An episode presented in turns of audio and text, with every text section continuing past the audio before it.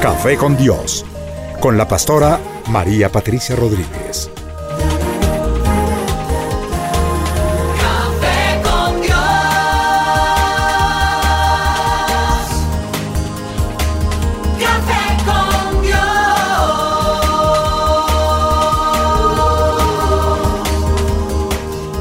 Comparte desde la sala de los pastores un café hablando de la verdad y revelación de la palabra de Dios. Un vivir diario de la Biblia en nuestros días, en compañía de la pastora María Patricia Rodríguez.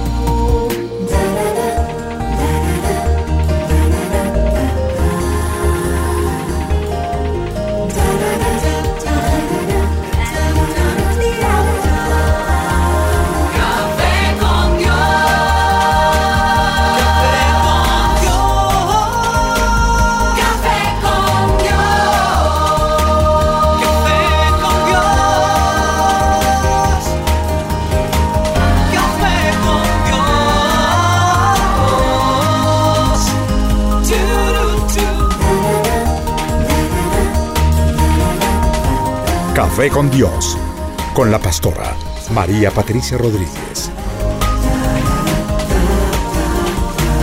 Café con Dios.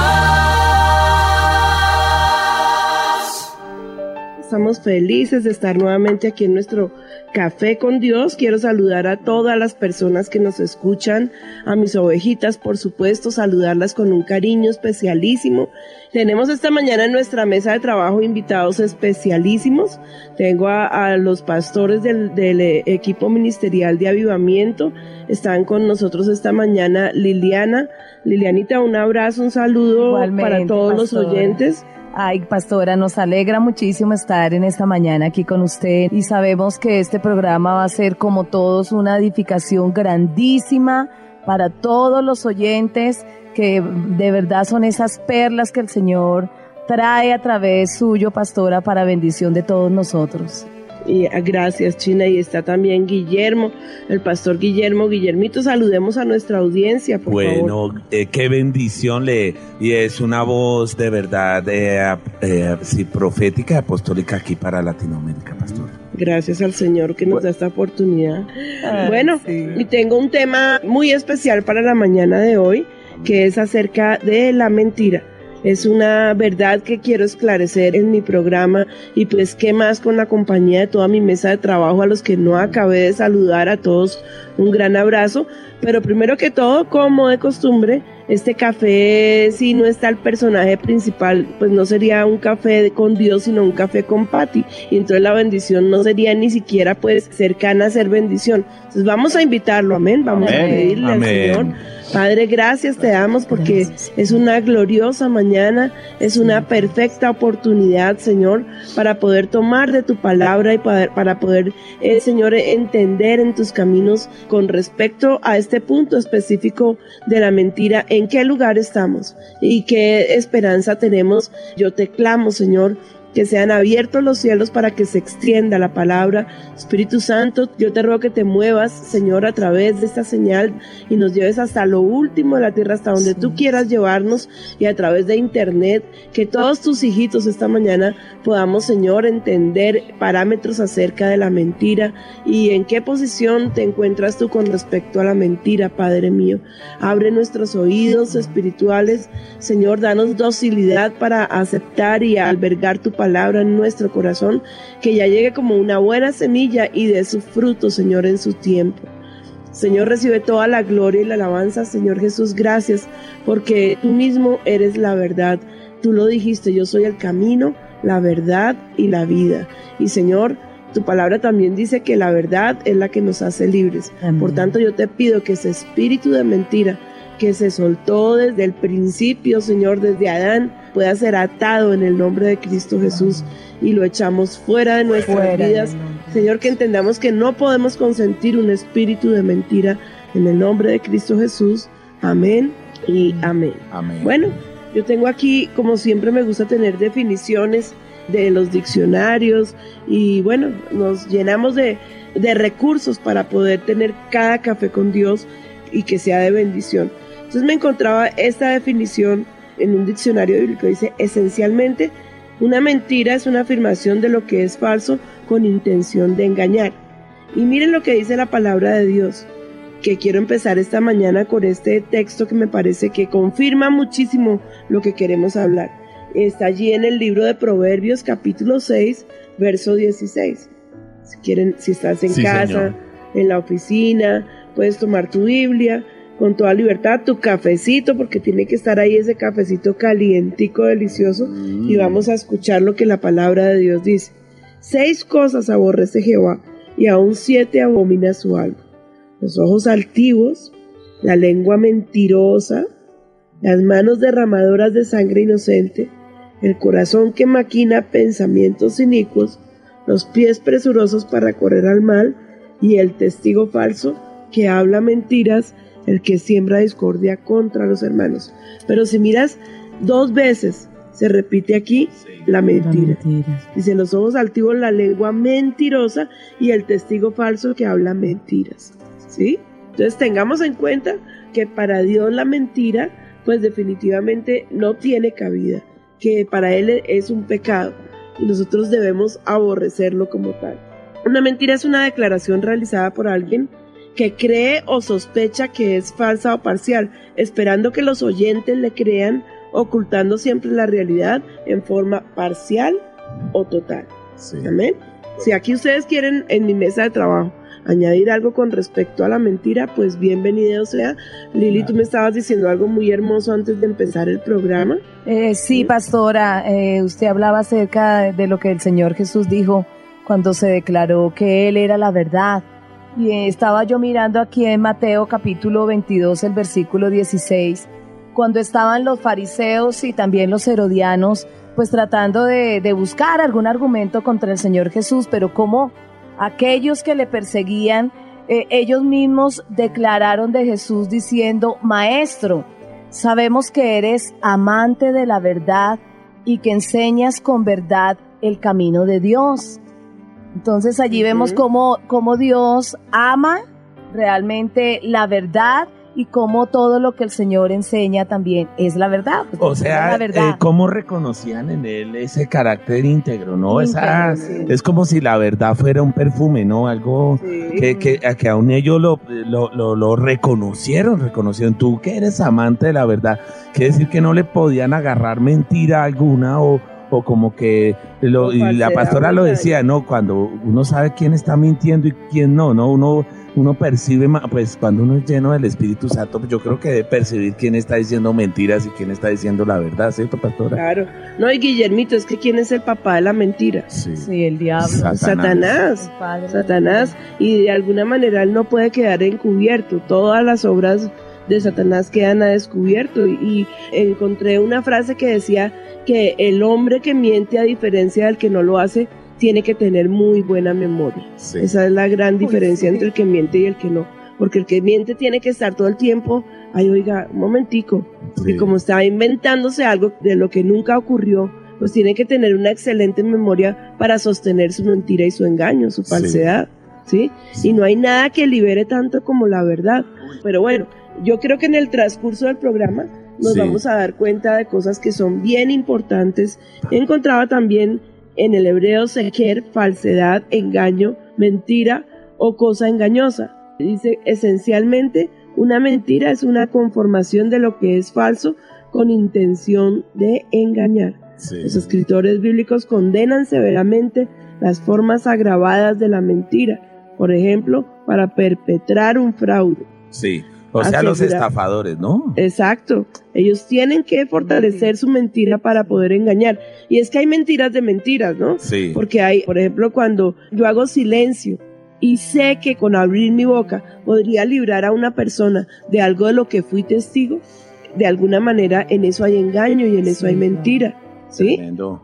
Porque no es solamente abrir la boca y mentir y engañar y levantar falso testimonio contra mis hermanos, pero si yo también omito, hago silencio, estoy cayendo en el mismo pecado, porque yo había podido librar a esa persona, pero a veces tenemos más temor de hombres que temor de Dios. O sea, el temor es como, es uno de los detonantes de la mentira, ¿no? Así es. Eh, hay gente que por temor se calla y no dice la verdad. Eh, hace poquito oía que hasta ahorita, pastora, se está descubriendo realmente el origen de la del hundimiento del Titanic.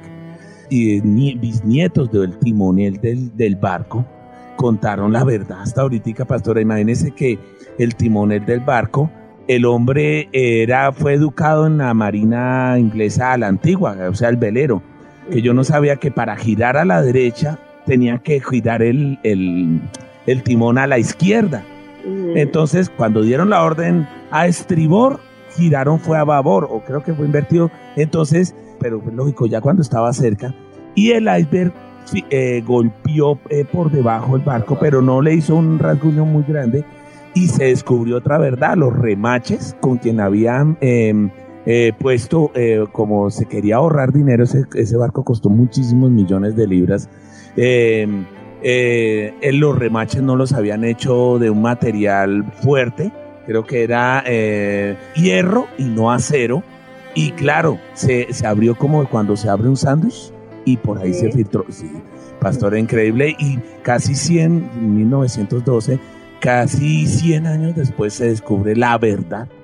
Que en el momento, eh, por temor, dicen los nietos que por, por respeto a su bisabuelo no habían dicho hasta que ya pues pasara tantos años y se dijera toda la verdad, ¿no? Lo que es querer mantener una imagen y mantener Sí. hipócritamente las cosas guardadas allí es como el holocausto de los judíos sí, querer está. negarlo, por favor, ¿qué Sí. beneficio le hace a la humanidad? Sí.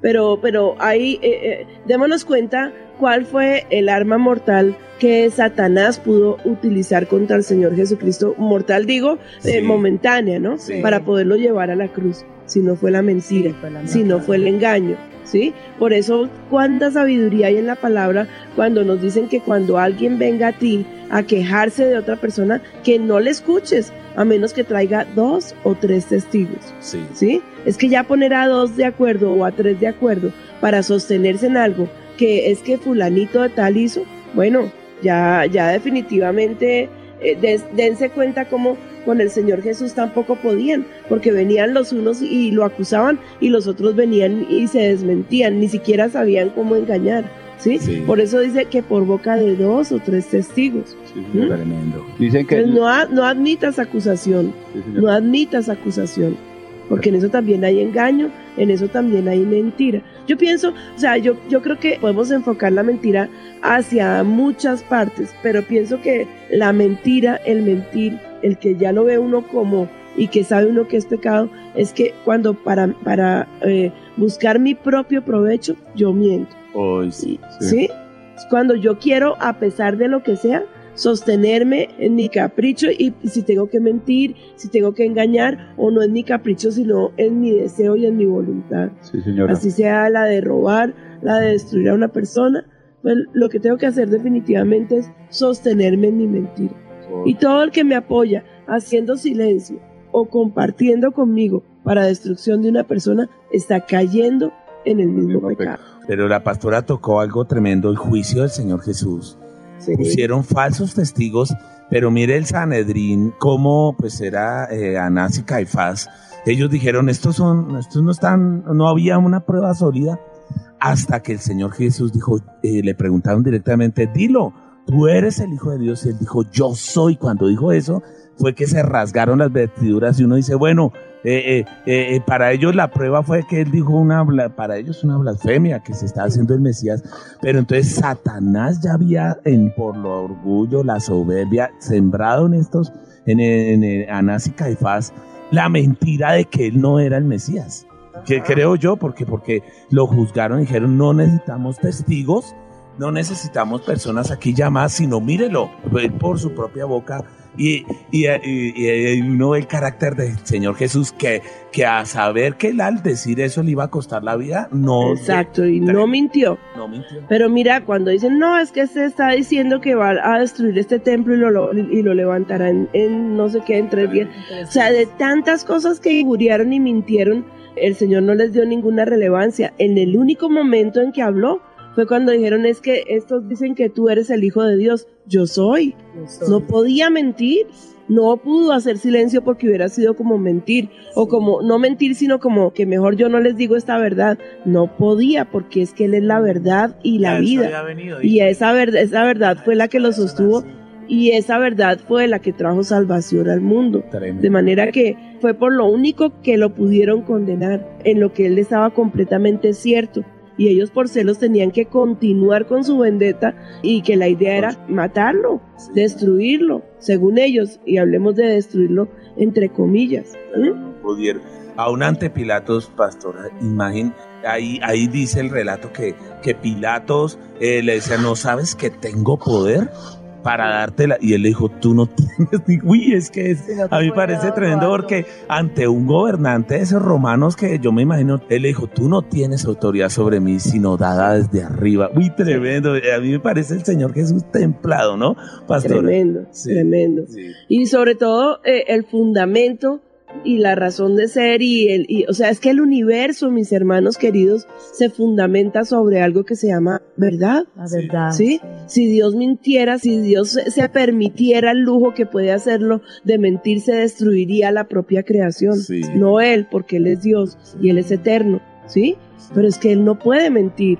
Y por eso es que dice el Señor Jesucristo y exhortaba a los discípulos y les decía, mucho cuidado con lo que dicen, porque lo que hablan aquí en el secreto es mejor que lo griten allá en las azoteas, Ah, ¿sí? tremendo, Porque ¿no? nada va a quedar encubierto, mis hermanos queridos. Nada, nada va a quedar encubierto. Y él mismo decía lo que yo, o sea, dándoles a, a entender que lo mismo que él estaba diciendo se daría a conocer a través de los siglos. Y es la bendita palabra que nos sostiene, gracias al Señor. ¿Mm? Amén, pastora. Este tema sí santifica tremendamente las vidas de uno porque como que lo exhorta a uno a ser un libro abierto, ¿no? Amén. A, a ser una persona transparente y dispuesto a toda fiscalización, ¿cierto, pastor? Sí. Es que lo que yo creo con todo mi corazón, Guillermo, es que nos hemos acostumbrado a salir del paso a como de lugar y quedar bien. Porque como que es el espíritu de este siglo, ¿sí? Sí. De alguna manera nos han vendido la mentira que tenemos que ser perfectos porque somos semidioses. Sí. Entonces es el culto al cuerpo como parte de esa mentira, ¿sí? Mm. Es el culto de pronto al intelecto porque pues hoy en día también, y bueno, gracias al Señor que, que, que, que es importante, pero no por encima del Señor, ¿sí? Y el quedar bien, el quedar bien, y si para quedar bien tengo que decir la barrabasada que se me ocurra, ¿qué tiene que ver? Miremos a nuestros programas de entretención, mis hermanos. Mm. ¿Sí? Porque yo pienso que uno de los grandes educadores de este siglo es la comunicación. Y pueden meter cuanta basura se les ocurra y con los años tener que desmentirse, Sí. tener que desmentirse, pero para poder sostener su verdad la sacan en los medios de comunicación y hablan la verdad como si fuera mentira y la mentira como si fuera la verdad Sí, distorsionando completamente el plan de Dios y haciendo a sus hijos, inclusive la iglesia misma cayendo, no la iglesia como institución, por favor, sino las ovejitas, cae- cayendo en el pecado de mentir para salir avantes, Mm. para salir adelante, para tener una buena excusa, para quedar bien delante de la gente. Yo creo que en la veracidad hay una tremenda liberación. No hablemos solo de revelación, sino de liberación. Sí, Porque bien dice la palabra que la verdad nos hará libres. sí. Amén. Sí, es cuando uno reconoce a alguien que no tiene al Señor, es que dice, ay, yo soy bueno, yo soy buena persona. Sí. Pero es que eso Es parte engaño, de- sí. del séquito de mentiras porque hay mentiras de colores, hay mentiras con buenos propósitos, ¿no? Sí. Y entonces se decantó la verdad de Dios que dice que la mentira mata, que es mortal como cualquier pecado. De las cosas que estaba mostrando la pastora que a mí me aterró es cómo Dios ve la mentira. Sí. Yo quedé tan prácticamente se puede decir asustado y decía, pero ¿por qué? ¿Sería por lo que usaron la mentira para hundir a Jesús? Pero no, Dios tiene un duelo con la mentira desde tiempos. Es que mira cuando se entrega, cuando se entrega la ley, ¿cuál es uno de los mandamientos de la ley de Dios? Sí, ¿Ah? no. No mentirás. Sí. Y lo desconocemos. ¿Y quién sobre esta tierra, bueno, hablemos de- de- de- del mundo cristiano eh, eh, involucrando en esto eh, a- las, a las corrientes, ¿no? Los católicos, los cristianos, Mm. a todos. ¿Quién no se conoce la- la- la- la- los mandamientos de la ley de Dios? Y en uno de esos mandamientos está, no mentirás, ¿sí? El Señor sabe el daño que le hace al alma. Yo veo como una mentira, recordemos, porque aquí no hay uno que pueda eh, botar la piedra, y es, eh, o sí, la puede botar y esconder la mano, Sí. pero verdaderamente quedarse sin culpa no. Todos Pensemos mentimos, cuando, cuando mentíamos, Sí, ¿sí? O cuando mentíamos y lo que la mentira hacía en nuestro corazón. Yo me, acuerdo alguna vez de haber llegado a la casa y estaba eh, con mis calificaciones yo me sentía muy feliz porque pues es- eh, tenían muchos colores, en su mayoría rojos. Mi papá me decía, me decía, mijito, ¿usted le califican allá en rojo o en azul? Yo sabía que me iban a dar mi pelo, de manera que lo que hice fue esconder las calificaciones. Ah, ¿sí? Y como estaba en mi colegio femenino y en la casa, pues yo soy la menor y la única mujer. Entonces yo estaba sola en ese colegio y mis hermanos estudiaban en otro colegio. Ajeno. No había quien les llevara noticias de que ya habían entregado calificaciones, porque en mi época no era la entrega de calificaciones o de boletines en el colegio, sino que las mandaban con uno. A mí sencillamente se me olvidó que nos habían entregado las calificaciones y de pronto pues llamaron a mi mamá del colegio a preguntarle pues que qué había pasado con la libreta porque yo todos los días llevaba una excusa diferente. Eh, que no, que se me olvidó, que esto, que el otro. Y ahí entre conversa y conversa, pues le contaron exactamente eh, que había perdido casi todas las materias menos recreo. En eso sí era bien aficionada. La pela que me dieron, pero Mm, la peor pela fue por haber escondido las calificaciones. Claro. O sea, fue algo que quedó vivo en mi mente, como que se grabó en mi alma. Y la verdad era el pánico de tener que enfrentar todos los días a los profesores y de tener que enfrentar el llegar a la casa a ver si ya sabían que yo había perdido una cantidad de materias. Esa angustia tan horrible. Esa angustia lo hace a uno preso y siente uno como que no, y el tener que aumentar una mentira y con otra y con otra. Y bueno, uno, uno de niño es muy ingenuo y cree que puede engañar a los profesores y ni siquiera es que eh, eh, supiera decir muy buenas mentiras. O el niño que, que, que llega el vendedor a cobrar y, y Ah, sí. sale el niño, la mamá le dice, dile que estoy en la bañera. Entonces eh, el niño le dice, en esta casa no hay bañera, pero mi mamá dice que está en ella. No, la, la diferencia entre el que miente y no miente es que el que miente tiene que tener muy buena memoria. Sí, Sí. Eh, Más rápido cae el mentiroso que el cojo, dice Sí, el dicho. ¿Mm? Y eh, ahorita que la pastora está hablando, yo sí sentía que, que muchas personas que nos están escuchando, que están atrapados en una mentira, que mintieron o robaron en el trabajo y, y- y en- encubrieron o están atrapados, yo siento como que Dios les quiere dar la oportunidad hoy de, de, de- de liberarse, ¿no? De pedir perdón. Ese es el punto, Guillermo. Sí, Eh, Y ese es el propósito del programa. claro. Porque pues el, el programa no lo hacemos aquí para la mesa de trabajo que conversamos muy rico y todos participamos, sino la idea es que nuestros amados oyentes, nuestras ovejitas puedan entender que si se encuentran en una encrucijada, en un camino de mentira que se armaron en una red, porque yo esta mañana que estaba pensando en el tema veía como una tela de araña, Sí. como la araña se demora y dele una vuelta y dele otra y dele otra y dele otra para que al fin eh, algún bichito le caiga en la trampa. ¿Sí? Sí. Y la mentira es como eso, es como la tela de la araña, pero eh, el bichito que va a caer es uno mismo, porque quien va a caer en esa trampa es uno mismo. Sí.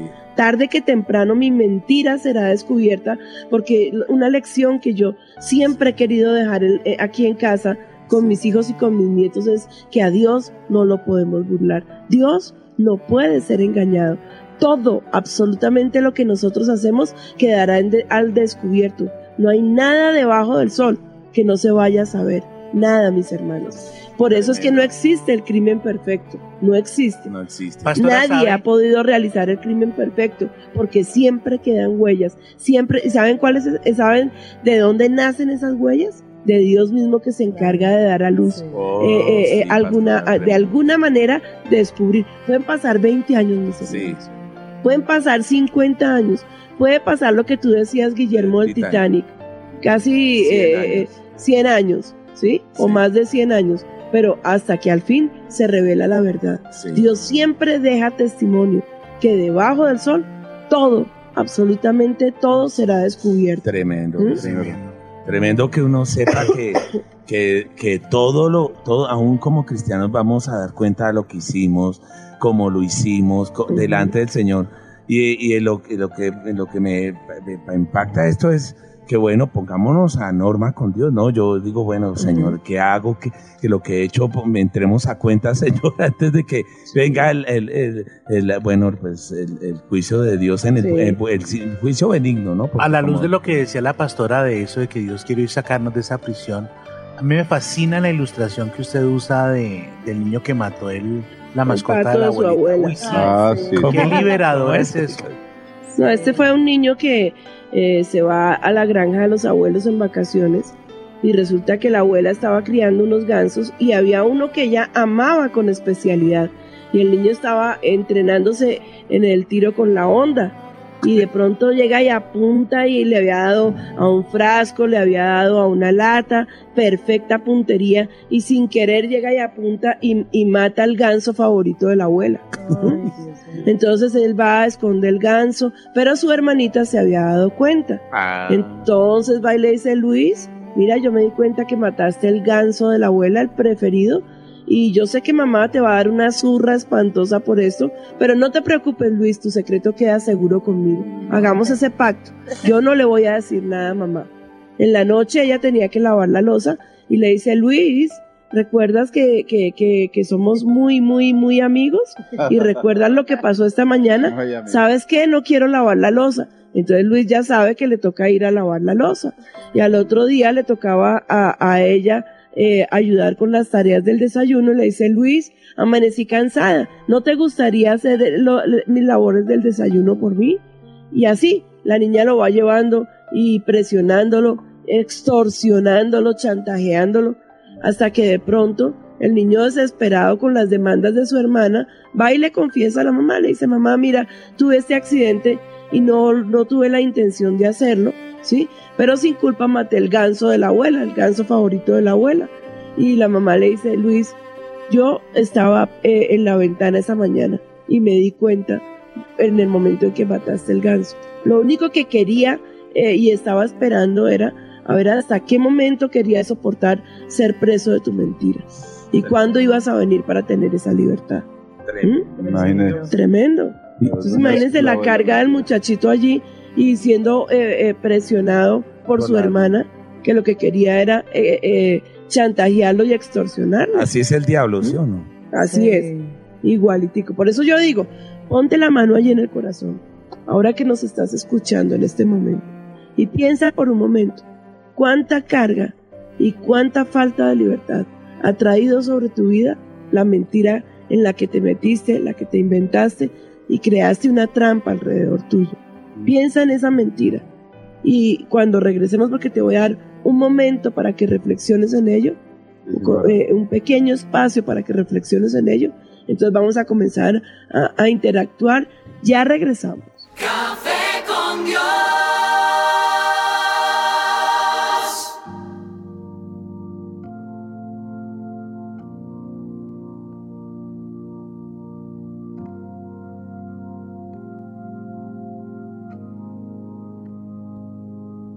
Espíritu Santo, tú me has examinado. Abre nuestros ojos y nuestro entendimiento en el nombre de Jesús.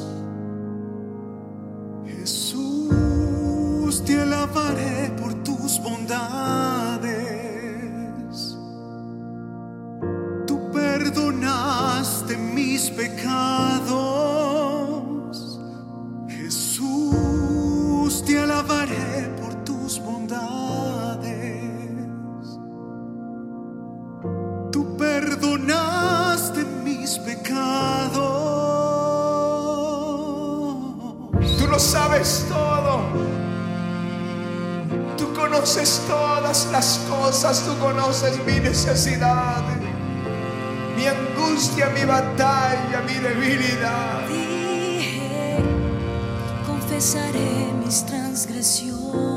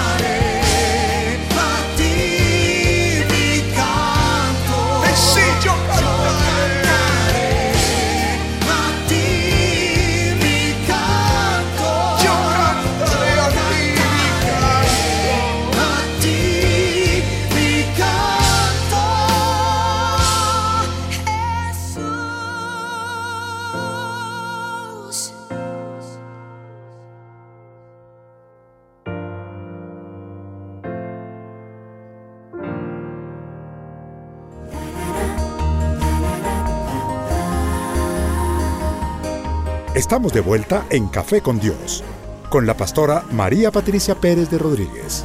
Café con Dios.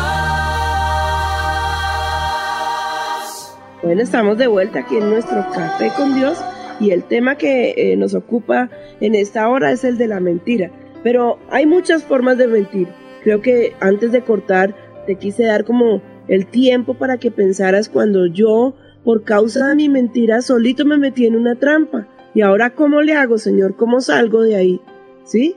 No sé, de pronto vamos a, escuchar, vamos a dar oportunidad a las llamadas, si podemos darte un consejo práctico, corto, porque pues el tiempo en la radio se vuela, ¿sí? Y finalmente pues orar para que seas libre de esa trampa con la firme decisión de no volver a caer allí. Y quiero solamente expresar unas formas de mentir. En una cierta oración puede ser una mentira si el interlocutor piensa que es falsa o que oculta parcialmente la verdad. Tú cuando dices una verdad y que eh, no sé si han escuchado la expresión de la verdad a medias, Ah, ¿sí? Sí, señor. Porque tomas alguien, algo que alguien te dijo y te contó y lo cuentas, pero y lo acomodas, ¿sí? Y entonces ya haces ver a esa persona como pecadora, desvirtúa su integridad porque tomaste parte de la verdad para poder tomar venganza porque lo que hay en tu corazón realmente es odio y deseo de venganza. Ah. Entonces, una verdad dicha a medias es una gran mentira. En eso también hay falsedad y hay engaño. ¿m? Oh. Y pasa. Sí, Ajá. Con mucha, con mucha más frecuencia de lo que nos gustaría. verdades función- contadas Sí, con mala intención. sí, claro, también. Ajá. Ah, verdades para destruir. O sea, es cierto que pues, la Biblia dice que el, el pecado se corrige con misericordia y verdad, pero, pero uno tiene que tener cuidado cuando, cuando se dice, la pastora ahorita no hablaba con respecto a los, a las, a los casos de familia, enfermedades terminales, o sea, la persona tiene cáncer y no, usted tiene cáncer y se va a morir en tres meses, pues o sea, también hasta es una mentira porque la, la vida y la muerte están en las manos de Dios. No, y yo, yo pienso una cosa, Guillermito, Sí. y aquí a mi mesa de trabajo. Pensémoslo y meditemos un poquito en eso. Hay verdades que yo conozco que a quién le van a hacer bien. Sí. ¿sí? Sí, sí. Hablemos del caso mismo que estábamos hablando mientras estábamos en, en- en el Sí. corte, de la adopción. Sí. Cuando los padres son incapaces de decirle a su niño porque lo aman demasiado que es adoptado, porque piensan erróneamente que le pueden hacer daño, Claro. ¿sí?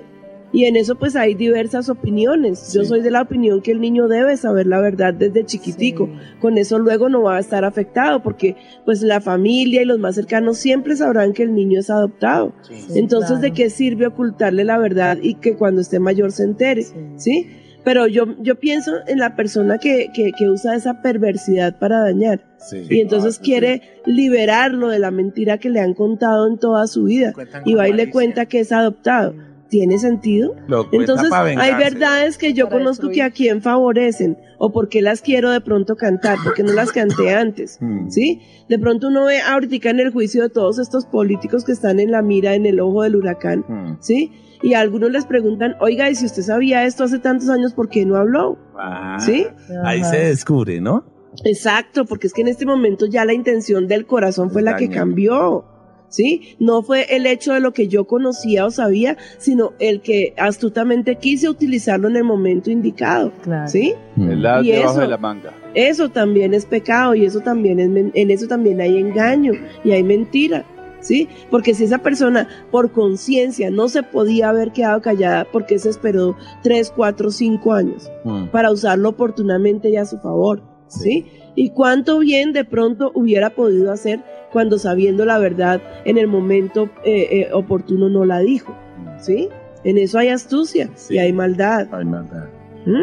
Entonces, démonos cuenta que aunque estamos hablando de la palabra verdad y de la palabra mentira y de engaño, eh, o sea, no es que haya ambigüedad, para el Señor la mentira es pecado. Mm. Y yo pienso que tomemos el caso específico de cuando yo uso la mentira para salir yo favorecido en, en- en mi deseo. En Es situación. cuando es pecado, es cuando realmente es pecado, ¿sí? ¿Por qué no puedo hacer silencio ante, a- ante algo que me que ocurrió? Por ejemplo, viene alguien y me ofende violentamente y después viene y me pide perdón, ¿sí? Y viene y me dice, no, mire, por favor, me equivoqué, lo siento. ¿Por qué no puedo hacer silencio? Sí. Y salgo con los años a contar semejante revelación, ¿sí? ¿Por qué no pude más bien, eh, si definitivamente lo perdoné, olvidar, ¿sí? Entonces, Eso es maldad de uno, pastor. Es, es una forma velada de ser hipócritas y de ser mentirosos, Claro. ¿sí? Exagerar una verdad o incluso la verdad sin la intención es engañar o causar una acción eh, en contra de los intereses del oyente, ¿sí? Exagerar una verdad también es mentira. ¿Mm? Porque a veces no, no les ha pasado cuando eh, vienen y les cuentan que fulanito hizo tal cosa con tal cosa, con tal cosa y con tal otra. Ah, Y tú sabes que fulanito hizo fue tal cosa sí, y todo lo demás es una exageración. Sí. sí. En, en sí. lo que está diciendo una verdad, pero al exagerarla está mintiendo. Está dándose a la mentira. ¿Mm? Cuando le dicen a uno, ay, venga, mire, ayúdeme a orar por esto. Y resulta que es por desnudar a la persona Sí. y comérsela viva. Ajá. sí. También es mentir el acto de la simulación o el fingir. Por ejemplo, si alguien atropella a una persona y huye del lugar sin ser identificado y después de un tiempo regresa y se mezcla con los curiosos y finge indignación por lo ocurrido, Uy, está mintiendo a todos aquellos ante quienes simula o finge inocencia. En otras palabras, para mentir no se necesita decir palabra alguna. ¿Mm? Sí. Tremendo.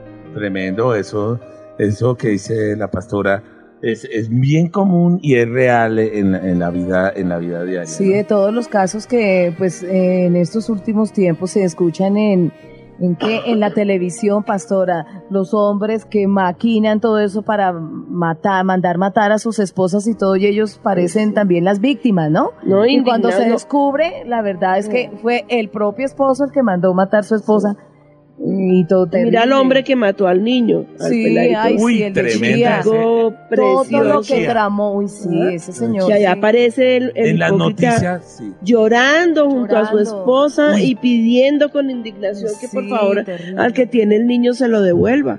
Yo digo, eh, ah, Pero ¿Hasta el señor punto? como que justicia, ¿no? Esa sangre clamó justicia y puso a los fiscales y como que les abrió los ojos, mire pilas, mire, tin, lo cogieron realmente y descubrieron los cómplices y todo. O, o- o el caso específico también, que me parece bien importante para nuestros oyentes esta mañana, es como dice la palabra, ¿sí? Que el que primero viene y se defiende, luego viene su adversario y lo avergüenza.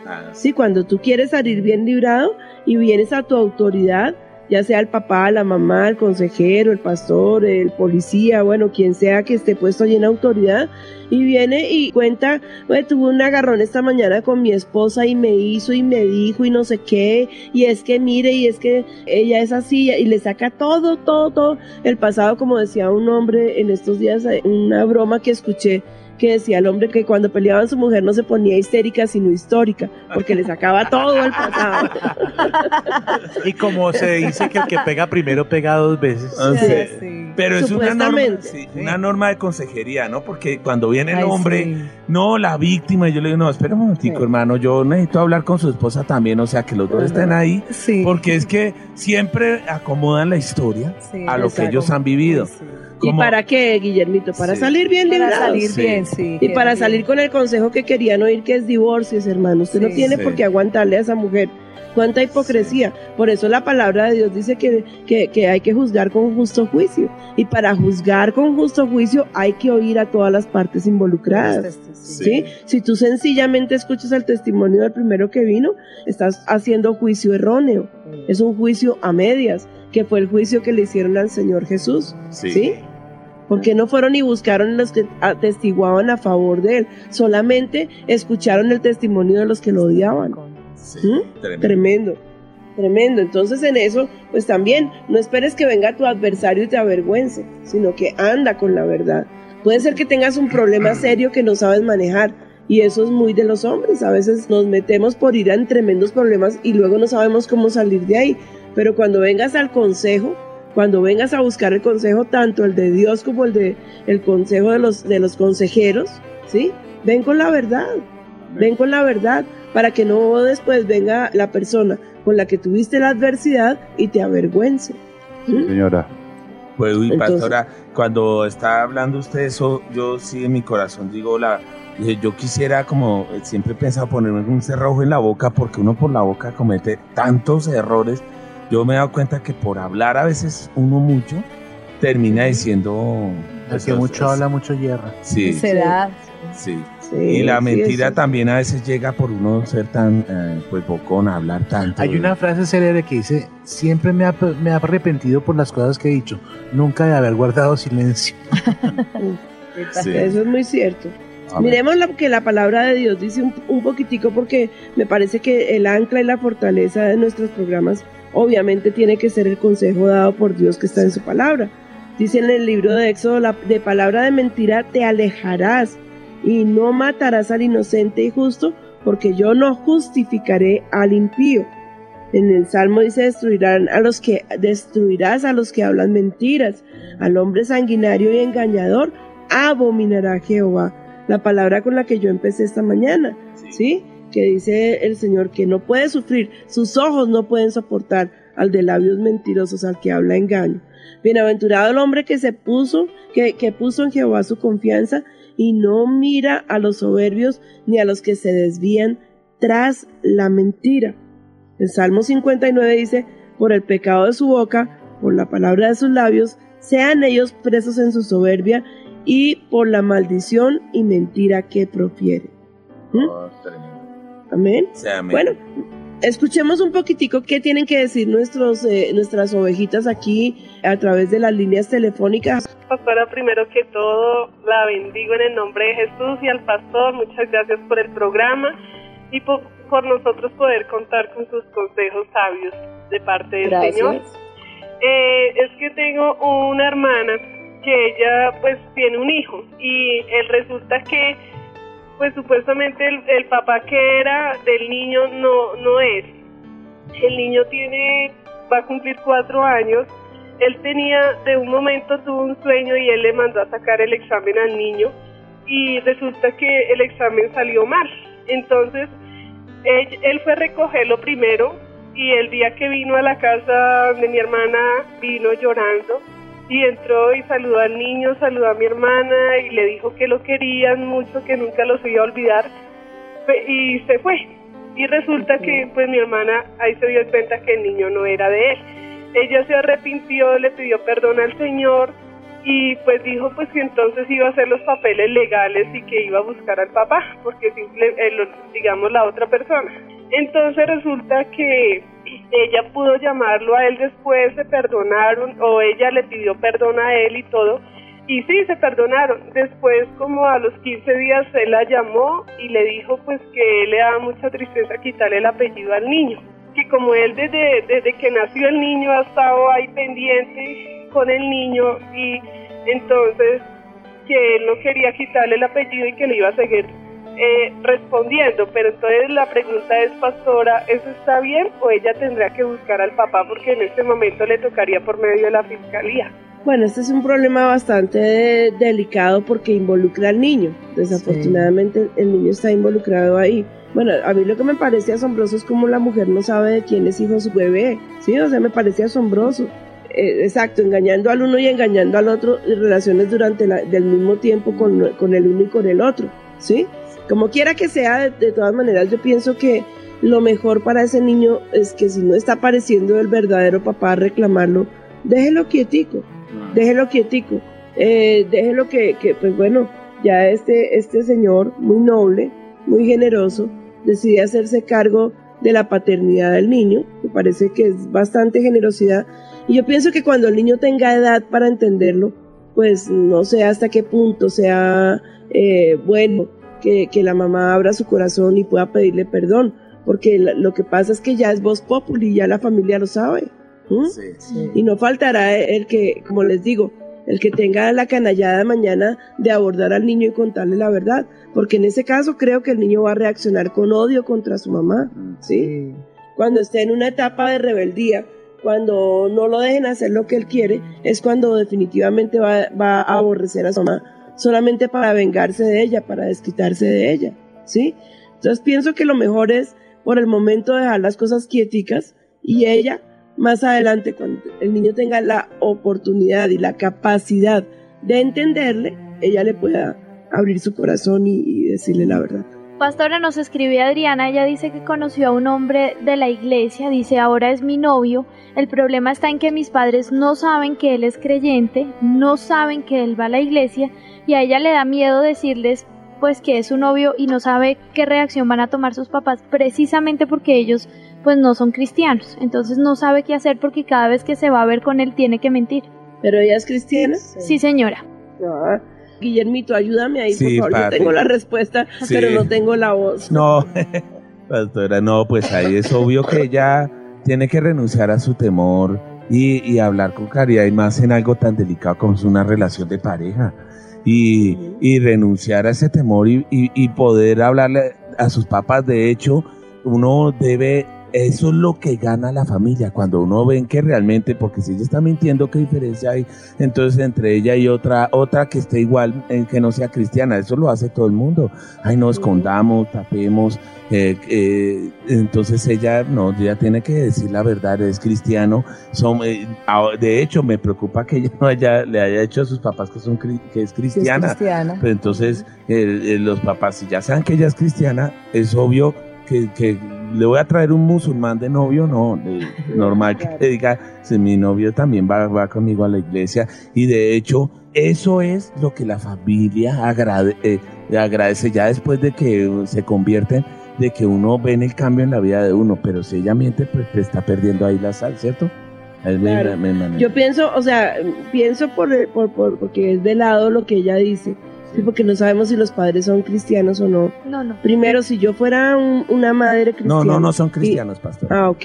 Bueno, entonces partiendo de ese punto, estás en engaño y estás en mentira. Sí. Estás eh, mintiéndole a tus padres porque estás negando tu fe, ¿sí? Sí. Y me parece que lo primero que tienes que ir a aclarar como punto primordial en tu casa es esa verdad que va a traerte a ti liberación y bendición para tu casa. Es ir y, y hablar, abrir tu corazón y decirle, no Señor, yo soy una creyente, amo al Señor Jesús con todo mi corazón y ese es mi pensamiento y es mi decisión de vida. Y la persona con la que estoy, mi novio, también es un creyente, a lo cual los padres deberían estar agradecidos. ¿no? ¿Qué, Sí, qué el- tal con un novio impío? Y ahí pienso que, que la mentira es como una raíz en la que ella ha estado viviendo, que eh, no solamente interviene en su relación de noviazgo, sino en, en la decisión más importante de su vida. ¿Y cómo Es que opera el temor, no, Y el pastora? temor, sí, el temor. el temor ahí. No, eh, yo, yo creo que, y esa es la gran mentira de Satanás, que hace sentir que la autoridad hay que tenerle miedo, pero pavor. Eh, desdibujan la imagen de Dios, porque por eso la gente, mucha gente no se acerca porque piensa que Dios Padre, mejor dicho, apenas lo ve a uno, Mm. le manda un rayo por todos los pecados que uno ha cometido, cuando eso es una gran mentira, que Dios lo ama a uno, que está de hecho esperando para verle a uno la cara si esté sucia, pues para limpiársela, pero no, no para, para condenarlo. Y, e- y es- eso es, eh, yo creo que es algo en el- nuestra genética de la raíz del pecado original que llevamos consigo, el temor a la autoridad, el temor a la autoridad en el sentido del pavor, de- y por eso mucha gente miente al jefe, le miente a los papás, le miente a, a- a los pastores, ¿sí me entiende? Porque no pueden decir la verdad, porque se dicen, no, aquí me el castigo, la, cuando la verdad es liberadora, cuando la verdad es, eh, lo, lo, lo, ay, qué bendición uno estar así, eh, libre y poder ser como es y, y confiado con la autoridad, ¿no? Sí, así es. Yo creo que cuando mentimos realmente perdemos toda autoridad Sí. y todo valor. No solo como personas, sino, imagínense como creyentes.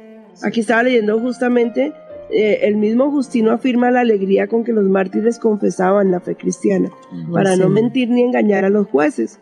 Nosotros confesamos a Cristo alegremente y luego morimos, No, decían estos héroes de la fe. Tremendo. ¿Mm? Sí, Entonces, tremendo. Yo creo que hay que tener valor y, y confesar a Cristo. La palabra también, el Señor dice que, que si nosotros lo negamos delante de los hombres, Él nos negará. ¿sí? Sí. Él también nos negará. Entonces pienso a la niña que nos está escribiendo que, que es urgente que corras y, y te liberes contándole a tus padres de ese encuentro precioso. No les hables de religión porque no te van a entender.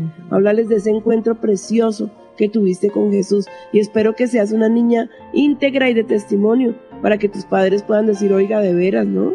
Esta niña como es de juiciosa, esta niña como ha cambiado. Seguramente si hacen cuentas verán las fechas de tu conversión y, y vas a hacer todo un testimonio en tu casa. Bueno, escuchemos más del chat. Nos escribe Natalie, ella cuenta un, dice, voy a contarles mi testimonio, dice que no es fácil morir a la mentira, pues casi es algo cultural entre nuestra sociedad. Sin embargo, tras muchas veces de haber sido descubierta, ha decidido tener dominio propio, ser valiente y dice llenarme del Espíritu Santo y me ha costado, pero estoy trabajando para andar en verdad. Mm. Pues yo no creo que forme parte de nuestra cultura. O definitivamente, no, sé, no sé, lo que ella dice es algo ambiguo y no creo que, que tenga que formar parte de nuestra cultura. Creo que eso es parte de, cada uno de nosotros. Las personas se vuelven adictas a la mentira, ¿sí? Y a la falsedad y a la hipocresía. Igual, por ejemplo, eh, no te estoy diciendo que, que por, eh, viene tu amiga que está pasadita de kilos y te dice, ¿cómo me veo? Y tú no la quieres mortificar y le dices, no, te ves súper bien, ¿sí? Y, o no, pero lo que sería falso y horrible sería que viene tu amiga que es bonita, ¿sí?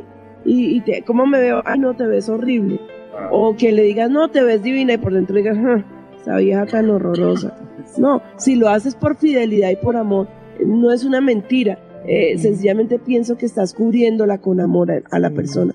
Pero ya es que cuando se te convierte eh, la mentira en una forma de vida, en una cultura, como lo estás llamando, es porque te diste a la mentira y ya difícilmente vas a poder salir, porque te apresaste en ella y aprendiste a vivir en ella, ¿sí?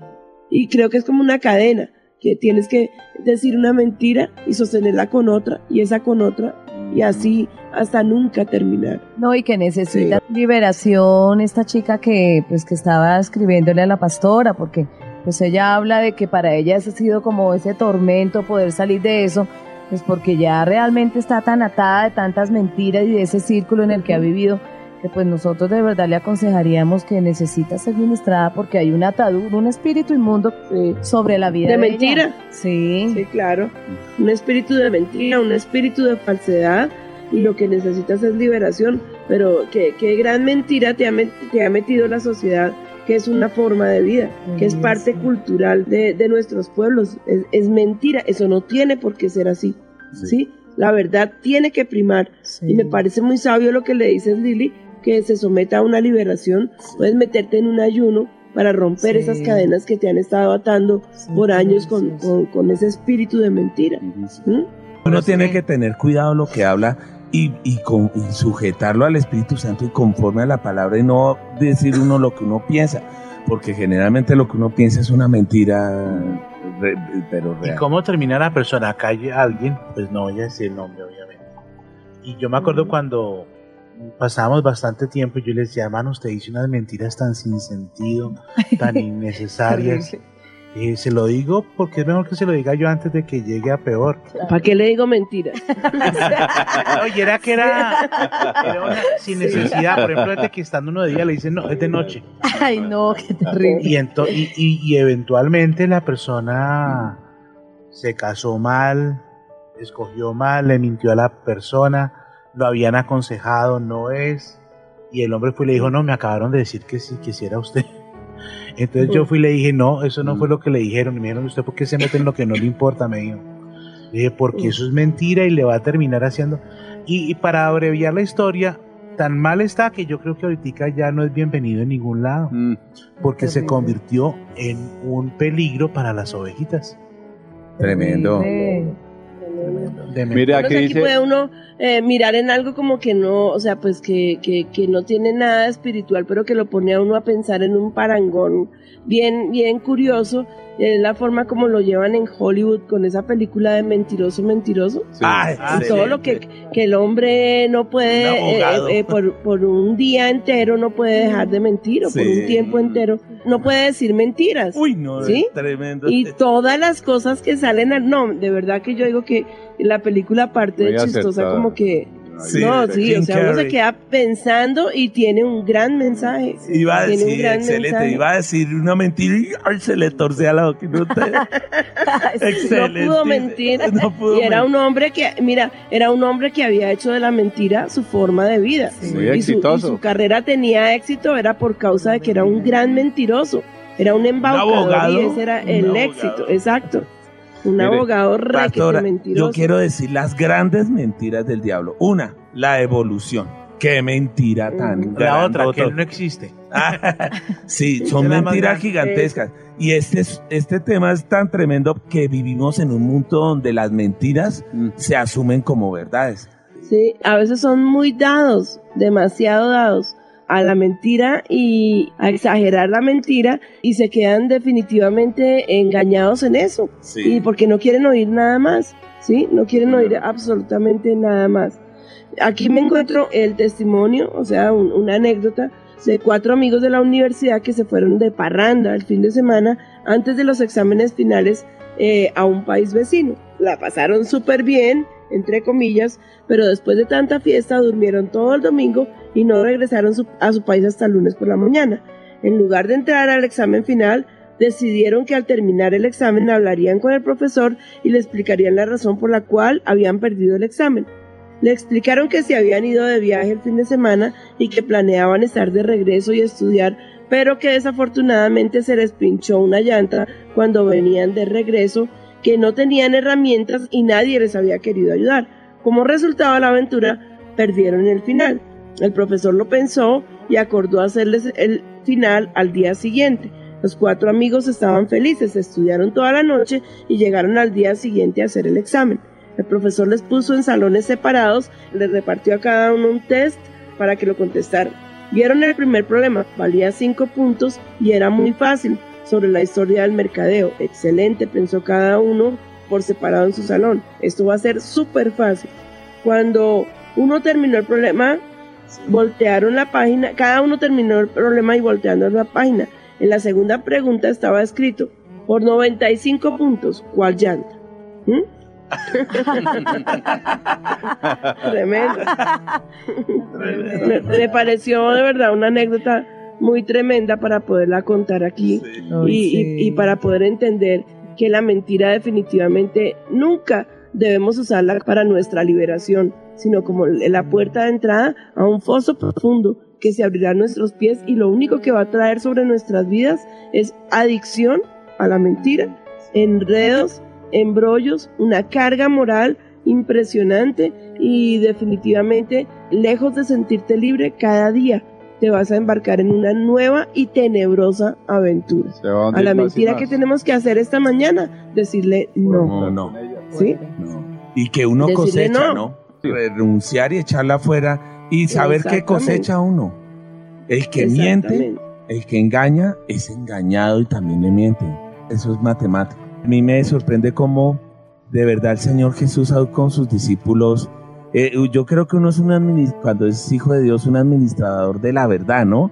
Y él en la Sí. noche, en la última noche, les dijo, yo no les puedo decir cosas que por ahora no pueden sobrellevar, sino él esperó a que, bueno, viniera ese Tiempo bautismo de. Pentecostés para revelarles eh, la, la verdad, no más cosas, ¿no? Él decía, les dejo el espíritu de verdad, él los va a guiar.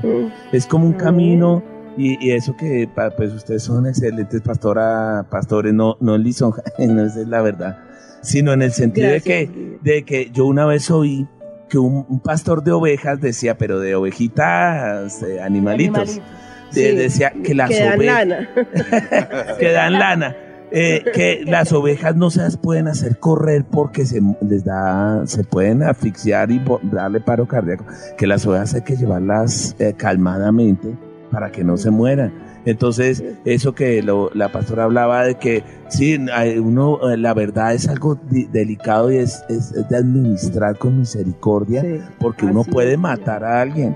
Uno, ah, y es. espiritualmente, alguien recién llegado a la iglesia, llega la persona, uno, uno diciendo, uy, no, este tipo se nota Solo con la verdad la adulterio". matas, la sacas Sí, a volar. la- la- la- y eso es lo que hace el legalismo, ¿no? Llega, uno sabe que vienen con adulterios, con- se les ve las ataduras de brujería. Uno, Mm. ay, pero en la enseñanza, pero es que los brujos, y, no, y comienza uno a condenar. No. Y eso, eh, ¿Sabes qué eh, pienso yo?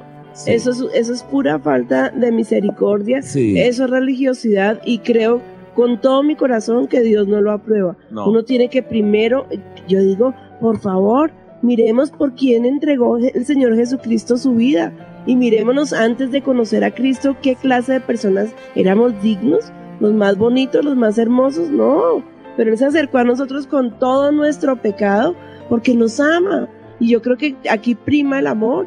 Prima el amor. Prima. Porque yo pienso que, o sea, no es que, no les estoy diciendo que está por encima eh, de la verdad del amor, pero es que por eso es que hay que, tiene que haber, es, es, es un equilibrio Eso, perfecto. eso. Sí, es ¿Sí? un equilibrio. Una manera de administrar la el verdad. momento. Dios siempre te dará el momento exacto para poder corregir una falta.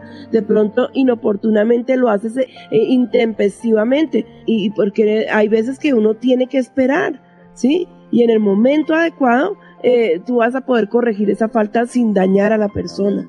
Que creo que es de lo que estás hablando, Guillermito. Sí. Mis amadísimos hermanos, estoy agotada, Tiempo, tengo uy, una no, fatiga Ay, tremenda. Tremendo. Yo sé que se nos quedan muchas cositas entre el tintero. Les amo con todo mi corazón. Se me acabó mi voz. Pastor. Guillermo y Lilianita, eh, ayúdenme cerrando mi- este precioso programa con oración. A todos un beso grandote. Dios me los bendiga y a mi mesa de trabajo muchas gracias. Les amo. Bueno, Padre, vamos a orar. Yo sé que hay gente que nos está escuchando, que está atrapado, como dijo la pastora, nuestra pastora, en una mentira, en una red de mentiras, en una, en una red de, de engaño, de autoengaño.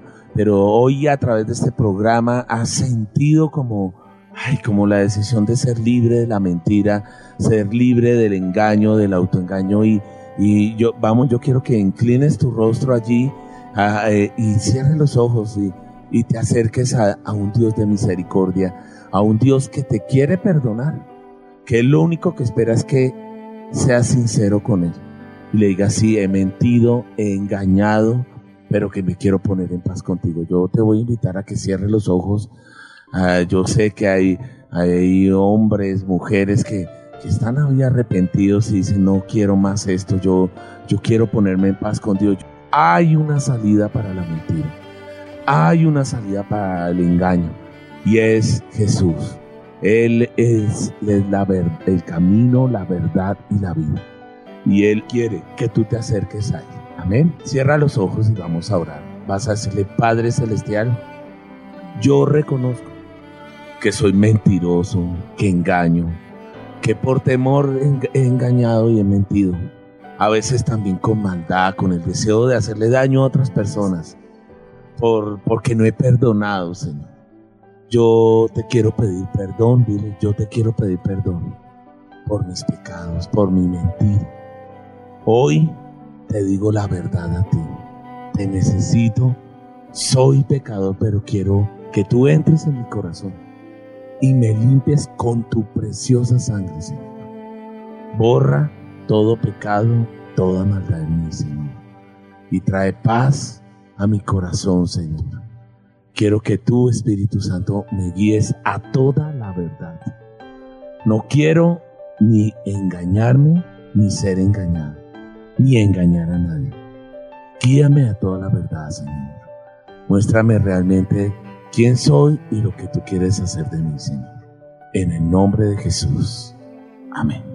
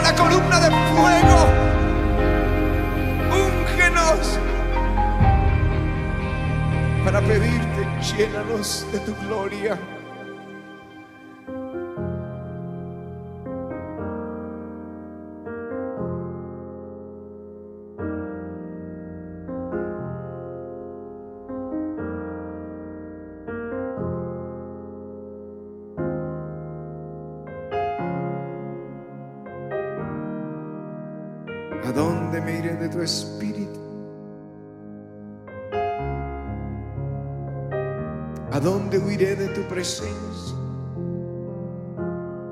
Oh Jehová, me has examinado,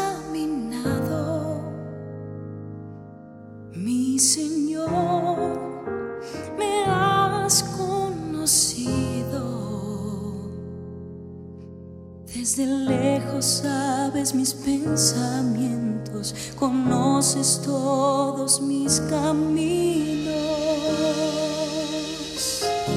Enséñanos todas las cosas. Oír tu voz, sentir tu presencia, ser ministrados por ti, caminar contigo. Oh Jehová, me has examinado. Y Señor, tú me has Mi conocido. Señor,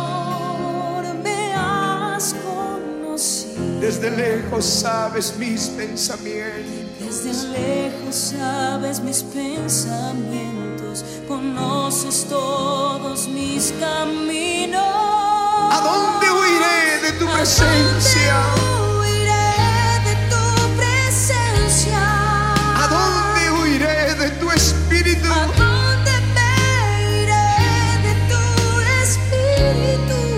Despierto y estás conmigo. Despierto y estás conmigo. Allí tú siempre estarás. Allí tú siempre estarás. Aún no está la palabra en mi boca, Señor, y tú la sabes toda. Detrás y delante me rodeaste y sobre mí pusiste tu mano.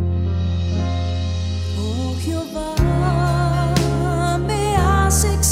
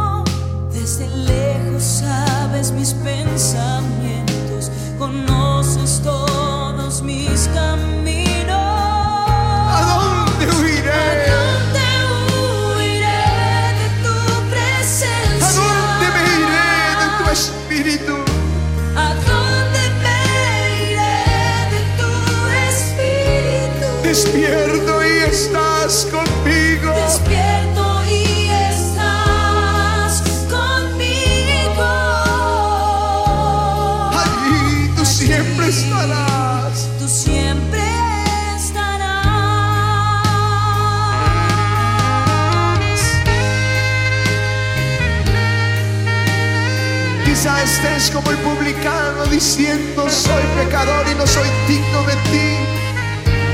Bien, yo quiero decirte que Él tiene para ti perdón de pecados y una oportunidad.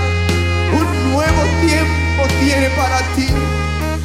Levanta en tus manos y sal de tu escondite. Dile aquí estoy, Señor. Tu mano tú pusiste sobre mí.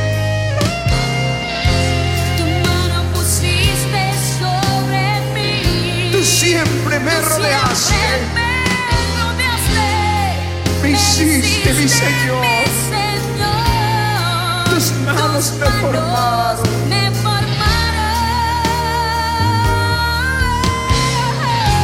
Tu mano pusiste sobre mí. Tú siempre me rodeaste.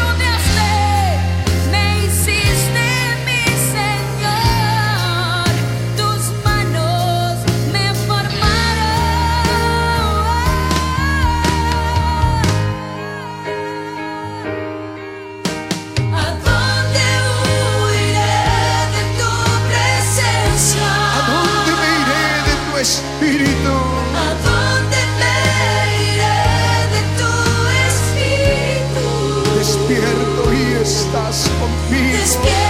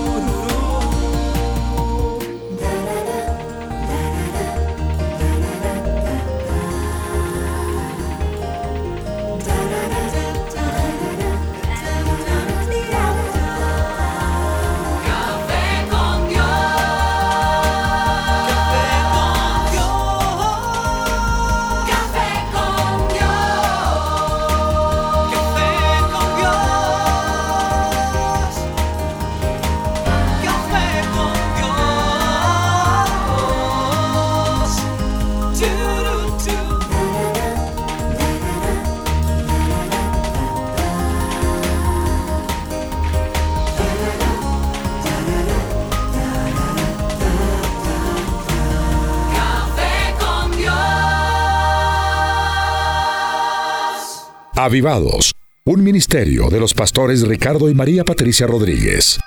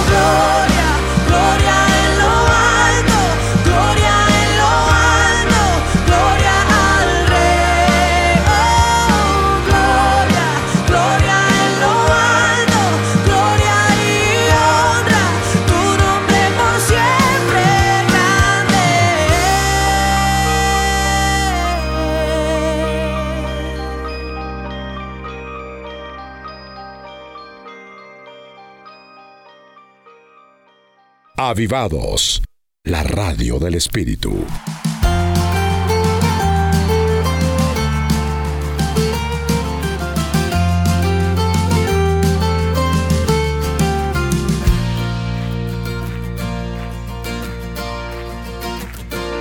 Jesús, eres la carta perfecta, la primera y la última eres la carta de amor que ha cautivado todo mi corazón. Has cautivado mi corazón.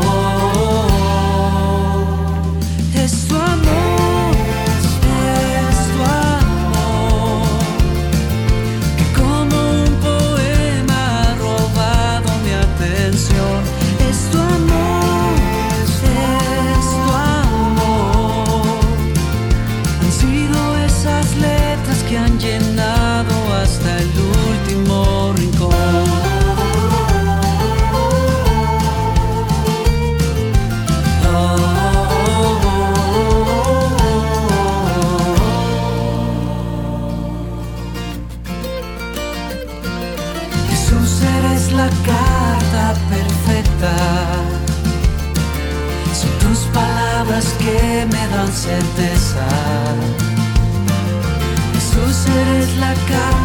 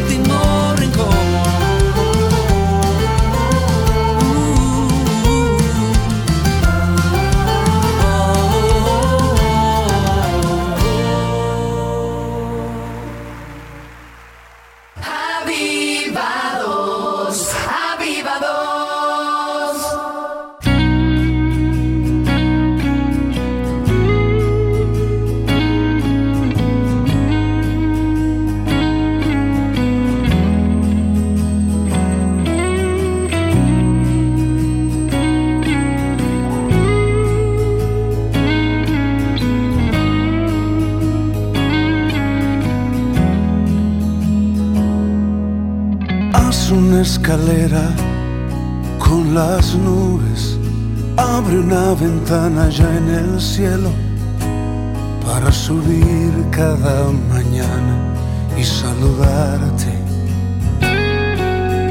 Haz un arco iris con tu nombre, canta una canción usando el viento para escuchar a tu corazón y enamorarme otra vez. Porque si te siento junto a mí, es más fácil caminar si estoy aquí cerca de ti. Hazme danzar como el árbol cuando se asoma por mí.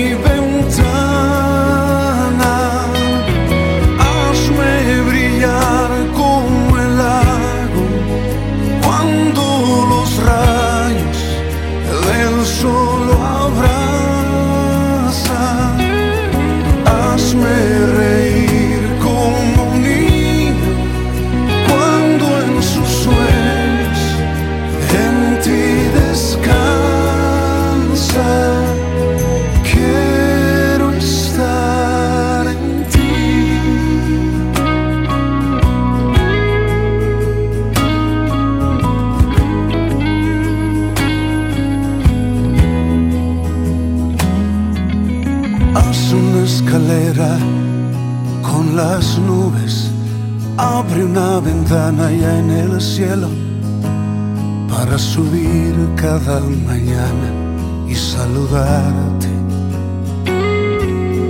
Haz un arco iris con tu nombre. Canta una canción usando el viento para escuchar tu corazón y enamorarme otra vez. Porque si te siento junto a mí, es más fácil caminar si estoy aquí, cerca de ti.